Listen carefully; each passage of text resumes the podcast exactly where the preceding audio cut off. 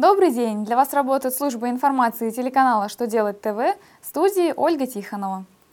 В этом выпуске вы узнаете, с какого периода нужно применять новую форму декларации по налогу на прибыль, что изменится в перечне органов, имеющих доступ к госреестрам юридических лиц и предпринимателей, как будет устанавливаться плата за детские сады.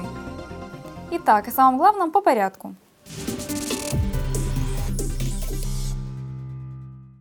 ФНС определилась, за какой период налогоплательщики обязаны использовать новую форму декларации по налогу на прибыль, утвержденную приказом службы от 26 ноября 2014 года. Обязательной к применению новая форма станет, начиная с отчетных периодов за 2015 год. Но за 2014 год налоговые органы будут готовы принять как новые, так и старые формы деклараций. Такая лояльность обусловлена тем, что приказ ФНС, утвердивший форму и электронный формат новой декларации, вступил в силу только 10 января 2015 года. Поэтому, с учетом решения Высшего арбитражного суда, он не может применяться к отчетности за 2014 год. Однако ФНС все-таки рекомендует отчитываться за прошедший год уже по-новому.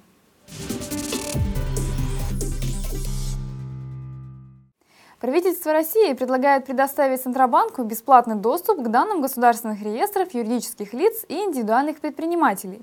Соответствующий законопроект Кабинет министров направил на рассмотрение Госдумы. В пояснительной записке к документу его авторы отметили, что доступ к информации указанных государственных реестров регулятору необходим в целях осуществления им надзорных функций за регистрацией и лицензированием кредитных организаций, а также в сфере финансовых рынков.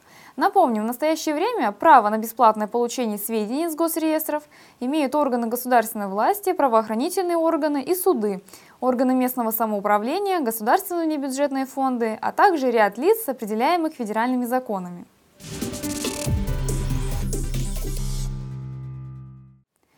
На рассмотрение Госдумы направлен законопроект, предусматривающий ограничение роста родительской платы за детские сады. Положениями документа предусматривается, что повышение указанной платы не должно превышать текущий уровень инфляции. Авторы инициативы считают, что, несмотря на текущую экономическую ситуацию, плата за детские сады должна быть разумной, а причины ее повышения понятны родителям. Кроме того, законодатели настаивают на сохранении материальной поддержки родителей из бюджетов субъектов, которые частично компенсируют плату за детские сады. Согласно законодательству, она должна быть не менее 20% от среднего размера такой платы на первого ребенка, не менее 50% на второго и не менее 70% на третьего ребенка и последующих детей. На этом у меня вся информация. Благодарю вас за внимание и до новых встреч!